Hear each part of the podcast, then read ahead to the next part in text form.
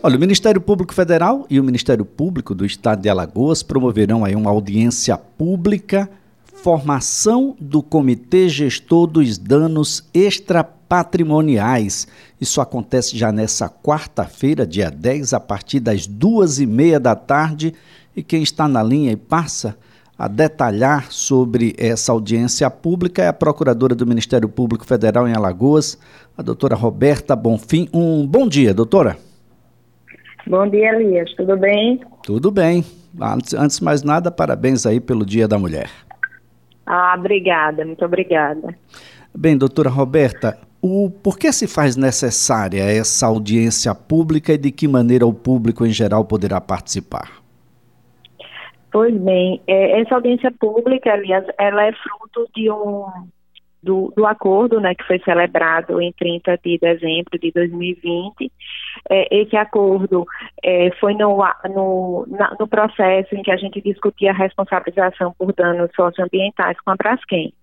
Então, entre várias outras coisas que a gente é, tratou nesse acordo, né, tanto a reparação pelos danos ambientais, é, a garantia de estabilização das cavernas, né, das cavidades, é, a reparação dos danos socio-urbanísticos do Estado, o próprio reconhecimento da, da responsabilidade, né, a Braskem nesse acordo, ela reconhece a responsabilidade pelos danos que estão acontecendo na região, e aí nós tratamos também é, do dano moral coletivo.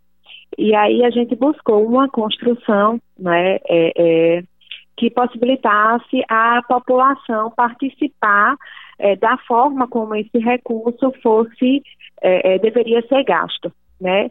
Então, nós estabelecemos nessas cláusulas né, do acordo que, que a população ela seria chamada a participar né, desse comitê gestor, e aí é esse o objeto dessa nossa audiência pública na quarta-feira. A gente quer ouvir as pessoas né, para que, que elas é, é, eventualmente se disponibilizem para integrar esse comitê gestor, que terá essa finalidade né, de, de, receber projetos e aprovar os projetos que devem ser executados com esses recursos né, é, que foram depositados pela Bracem a título de dano moral coletivo. Doutora Roberta, qual o, o montante eh, esperado aí e aquilo que já está depositado? Desculpe, eu não, não te entendi. Qual, qual, o montante que, que a Braskem deve destinar para cumprir aí essas indenizações? Isso. Para essa parte do dano moral coletivo, foi destinado 150 milhões inicialmente, podendo chegar a 300 milhões. É, o que aconteceu é, foi que no acordo é, é, é um valor adicional de 150 milhões ficou destinado para uma eventual contingência é, na parte de, de reparação socio-urbanística. Se esse valor não for usado né, nessa, nessa, nesse outro capítulo do acordo, ele volta para o dano moral coletivo é, para ser utilizado nesses projetos com a participação da população. Sempre importante, né, né, doutora, de que todos possam participar, contribuir para saber, é, um, é um, um, montante bastante expressivo e pode modificar o, o cenário de determinadas localidades aqui na nossa capital. Exatamente, a ideia foi essa, né? Foi que para que é, o próprio Ministério Público e a Braskem não definissem né, qual, qual o projeto, é, a gente entendeu que seria interessante que essa definição participasse, partisse né, de um comitê gestor que deve ter representante do poder público, deve ter representante da sociedade civil, do próprio Ministério Público, para que essas discussões é, ocorram assim num ambiente plural, não é? E aí a gente possa, é, diante de tantos problemas, né, que, que a cidade possui diante de tantos danos que, que o evento de, de, afundamento desses bairros tem causado, que a gente possa definir projetos que façam sentido né, para as pessoas, que possam melhorar é, é, a vida das pessoas, que possam é, é também minimizar né, o sofrimento que, que o município como todo é, tem sentido. Então, essa foi realmente é, a ideia né, que a, a, definição não partisse do Ministério Público, né, não partisse muito menos da Braskem, é, que partisse dessa, dessa escuta, né, com essa participação é, das pessoas que são diretamente interessadas é, numa Maceió é, diferente do que a gente tem, tem visto, né, desse sofrimento que se instalou após esse fenômeno. Doutora, ah, do ponto de vista prático, como é que as pessoas poderão participar? Isso. A gente tem feito né, a, a divulgação da, da, audiência pública. É, e amanhã, não, o link vai ficar disponível na acho que amanhã ou é na, na quarta-feira, mas a audiência pública será transmitida pelo YouTube no canal do MPF, então, da TV MPF. Então, quando entrar lá no YouTube, é só buscar, né, na, naquele canal, naquela coisinha de busca, é, lá TV MPF e vai é, aparecer é, o link né, para audiência pública. E a gente também vai disponibilizar, assim que, que, que o link tiver acessível, né, disponível, a gente tem uma longa lista né, de contatos é, entre cidadãos e, e, também associações e representantes do poder público. A gente vai também é, é, compartilhar esse link para facilitar o acesso. Então, é realmente muito importante né, que a população participe. A gente também fez a inscrição né, das pessoas com, com direito à fala então, não, é, não vai ser um, um momento só de exposição né, do Ministério Público. É, várias pessoas e organizações se inscreveram para falar e contribuir, e as pessoas poderão também, né, os que não se inscreveram para falar durante a audiência pública, poderão enviar perguntas via o, o chat, né?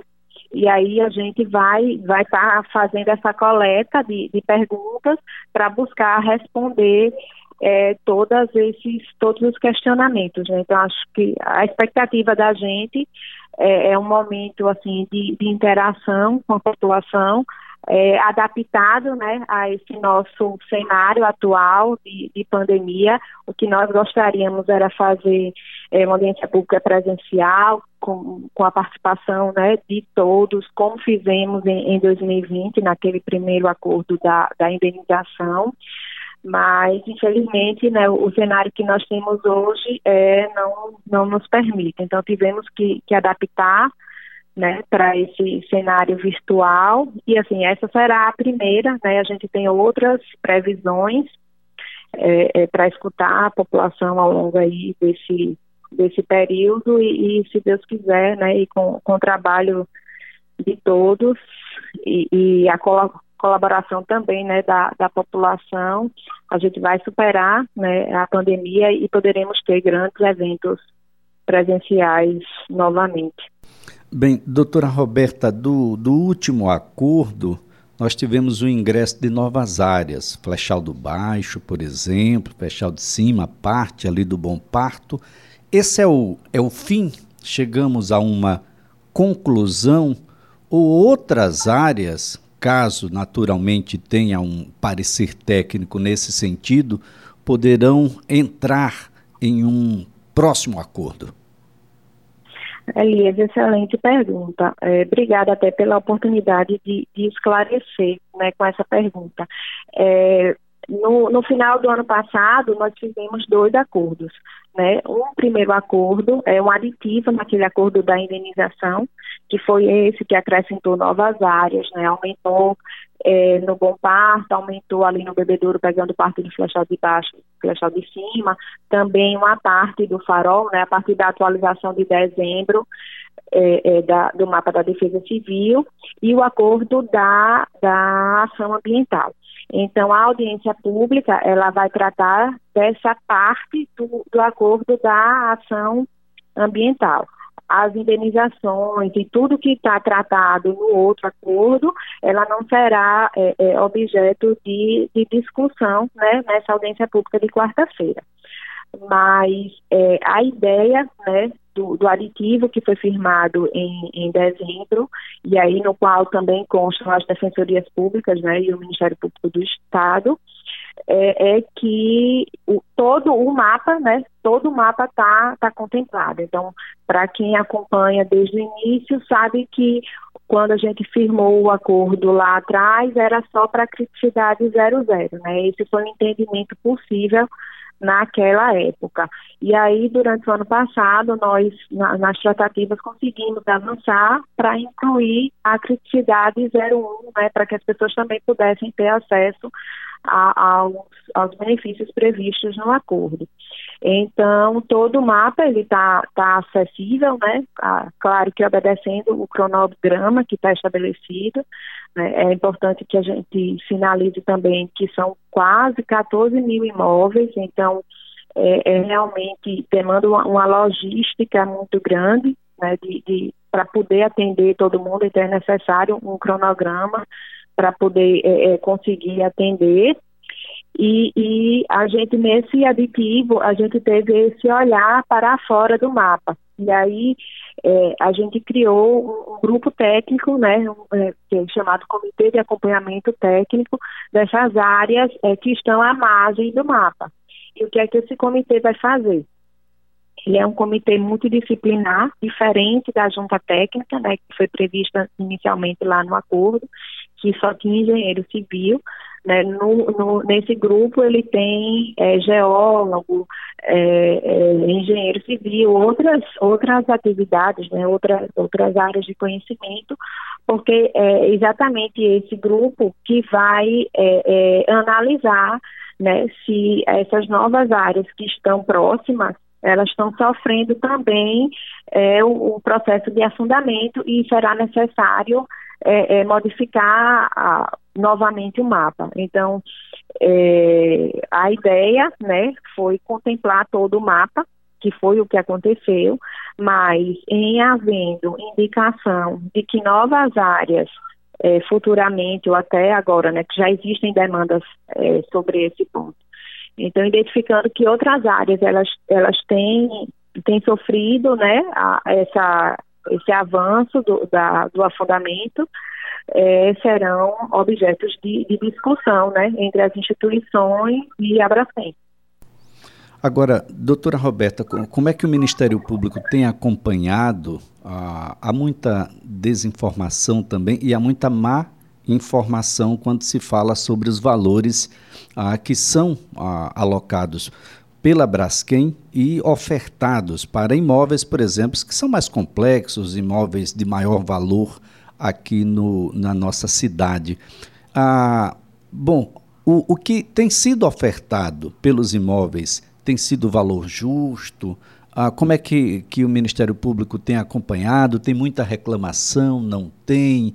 É claro que um acordo dessa complexidade e se antecipando naturalmente a um, um evento que, se acontecesse, seria uma catástrofe ah, mundial, é, é, é, claro que é um, um, algo que a gente está tentando acertar e que naturalmente suscita uma série de dúvidas para as pessoas. Entre estas, a indenização tem sido justa, doutora? Então, Elias, é mais uma, uma excelente pergunta é, para a gente poder é, explicar como tem acompanhado todo esse, esse processo, né? É, durante o ano de, de 2020, a gente fez inúmeras reuniões, eu já não tenho nem contabilizada né, quantas foram, é, todos nesse acompanhamento é, do acordo. É, nós fizemos reuniões quinzenais, às vezes até com um pouco menos de, de, de frequência, né, para poder ver isso. Então, é, é muito importante né, que a gente tenha a ideia é, da dimensão do que, do que está posto. Né? Não, não existe é, decisão fácil, é, não existe solução fácil em que pese a gente reconheça é, em absoluto né, é, o sofrimento, a angústia das pessoas que, que estão deixando as suas casas, que já deixaram é, as suas casas e também os seus comércios.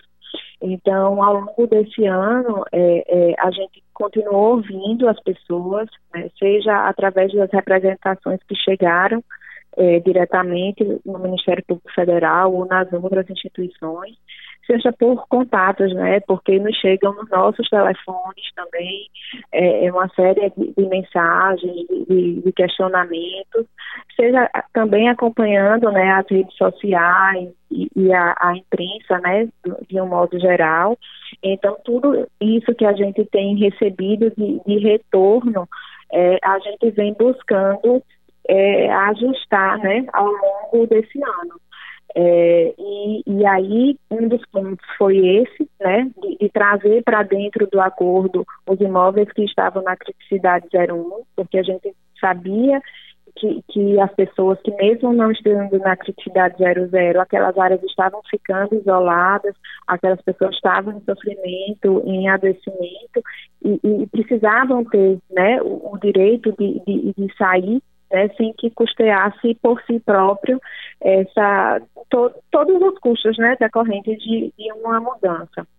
É, e nessa, nessa mesma perspectiva, é, a gente tem recebido sim, é, questionamentos sobre é, a demora né, na, nas reuniões de ingresso, para marcação de reuniões de ingresso, depois demoras para oferecimento de, de propostas, é, várias, várias coisas. Teve também demora na, na junta técnica, enfim, todas essas coisas a gente vem, vem ouvindo e vem buscando é, é, solucionar, né? A gente, acho que, se não me engano, em julho, é, solicitou né, que fossem ampliadas as equipes para que pudesse é, imprimir é, uma, uma, celeridade né, nesse, nesse, processo de, de indenização. Também tratamos do, de estabelecer referências né, de prazo. É, esse eu acho que é um, uma das grandes angústias nossas e também da, da população, porque o, a gente ainda não, não, não consegue é, estabelecer prazos muito seguros, porque depende é, é, de muitas outras coisas. Por exemplo, a documentação né? Então, é, é, às vezes a documentação não chega completa e, e, e, dificulta um pouco. Então, existem outras situações, como processo em inventário, é, é o imóvel está em inventário, e aí tem toda uma série de coisas que dificultam né, a, a apresentação de, de, propostas. Mas a gente tem provocado é, é, intensamente né, a Braskem para que ofereça melhor assim é, nesse atendimento à população. E um outro ponto é exatamente também sobre essa, essa, esse ponto que você menciona agora, sobre o valor de indenização.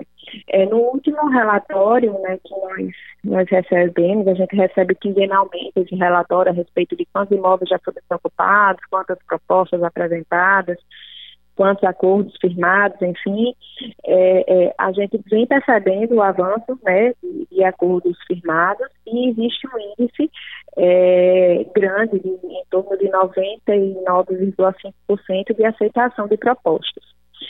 É, a gente vem percebendo sim que agora, quando esse, quando o cronograma né, de, de, de compensação chega no, no Pinheiro, é uma demanda maior de questionamento a respeito do, da valoração. Então, esse é um ponto de atenção nossa, é, a gente tem, tem discutido isso, é, mas o, o, cenário que a gente tem hoje é que é, as propostas estão sendo é, de forma é, até maciça, posso dizer, que essas as propostas têm sido aceitas. Existem, é claro, questionamentos, né? E eu acho que um ponto bem importante a esclarecer é que, que os atingidos é, busquem né, com seus advogados, porque todo esse processo ele tem acompanhamento do, do advogado escolhido né, pelo atingido. Então, é muito importante é, é, uma aproximação entre o atingido e o seu advogado para que busque é, é, que a indenização seja justa. Né? Tá então, veja bem, é, são, são processos individuais em que a gente não, a gente firmou um acordo que é coletivo. A gente não pode interferir naquele processo X, porque nós não somos advogados daquela pessoa, tem um profissional é, devidamente constituído. Então, é, é, muito importante né, que o advogado ele também busque, é, é assim, levar documentos, levar demonstração daquilo que é justo para o seu cliente, essa reanálise. É, a, a reclamação tem não, sido... Não se concorde, Pode falar, Eli. A reclamação tem sido, doutora, é, em avaliações, muitas vezes até em avaliações ah, de profissionais que compõem aí os avaliadores eh, judiciais, que prestam, inclusive, para avaliações judiciais e essas avaliações têm sido muitas vezes negligenciadas. Mas esse é um ponto, doutora, que eu acho que a gente pode discutir num outro momento. Nós estamos em cima do repórter CBN. Eu gostaria apenas de enfatizar que nesta quarta-feira, dia 10 de março, às duas e meia da tarde, às 14h30, nós teremos uma audiência pública, formação do Comitê Gestor dos Danos Patrimoniais.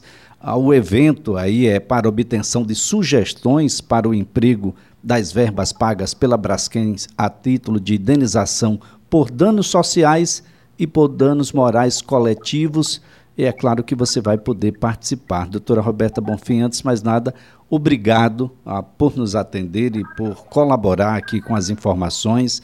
Ah, esse é um outro ponto que a senhora já está devidamente convidada, viu, a, a nos ajudar a compreender um pouco melhor. Nós que agradecemos, Elias, o espaço, né, e estou absolutamente à disposição para esclarecer. Acho que a gente, a, essa também é a nossa função, né, de, de esclarecer a população é, como, como chegar né, nessa, nessa indenização aí justa. Então, muito obrigada né, e convido a, a, assim, aproveito também para convidar todos que tiverem ouvido a acessar lá no YouTube o canal do TV MPF para acompanhar essa audiência pública. Tá Muito certo, obrigada, então. Obrigado. Doutora Roberta Bonfim é a procuradora do Ministério Público Federal em Alagoas.